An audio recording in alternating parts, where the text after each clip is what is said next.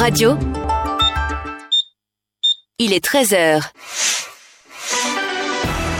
Bip Radio, le journal.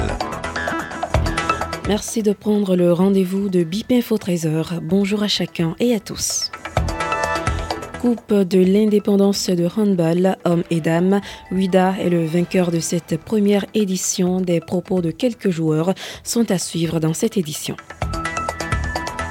Des conseils sur le dépassement en circulation avec Jean-Pierre Baudet, consultant des questions de sécurité routière.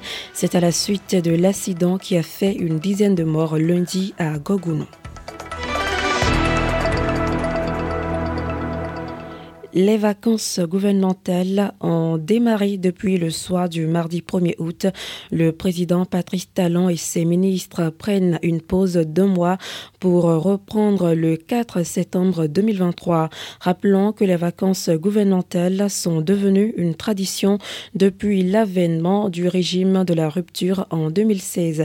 Il n'y a donc plus de conseil des ministres à compter de ce mercredi de août 2023 jusqu'au 4 septembre prochain. korsa.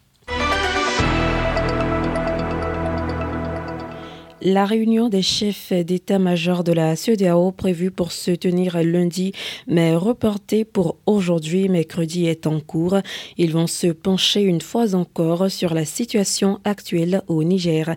La réunion se tient à Abuja et parlant justement de cette situation au Niger qui a entraîné la fermeture des frontières des pays membres de la CEDEAO, des incidences se constatent. Les premières conséquences se remarquent depuis lundi un grand nombre de camions bloqués à la frontière Bénin-Niger.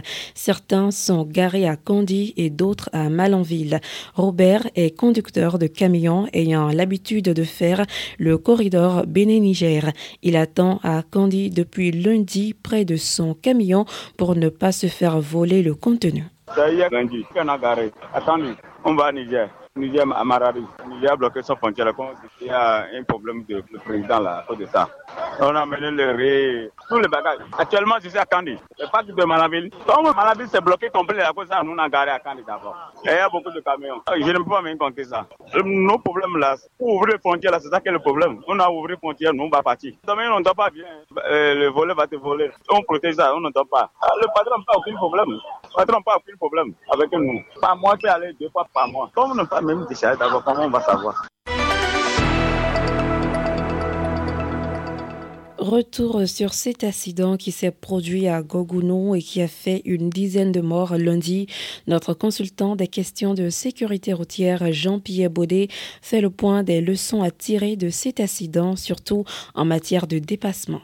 De cet accident, on peut tirer deux leçons. La première, c'est que malheureusement, les chauffeurs de taxi, qui sont toujours pris par le temps, pris par la vitesse en termes de ponctualité ou en termes de rendement, commettent parfois d'énormes imprudences en termes de dépassement, puisque malheureusement, dans le cas présent, il s'agit d'un mauvais dépassement où un véhicule a dépassé alors qu'il n'avait pas la visité et que le véhicule qui arrivait en face en a fait les frais. Lorsqu'on doit effectuer un dépassement, on doit s'assurer qu'on ait la visibilité et la puissance moteur pour effectuer ce dépassement. Malheureusement, dans ce cas-là, où la visibilité ou la puissance du moteur n'est pas été au rendez-vous pour parfaire le dépassement qui était envisagé par le chauffeur. Ensuite, on va tirer une deuxième leçon et qui est symptomatique du pays puisqu'on constate qu'il y a une absence totale de volonté de mettre en place une politique de sécurité routière cohérente, c'est-à-dire que cet accident vient de faire 17 victimes. Les véhicules qui ont été mis en cause de l'accident sont les deux mêmes types de véhicules, qui sont des véhicules break,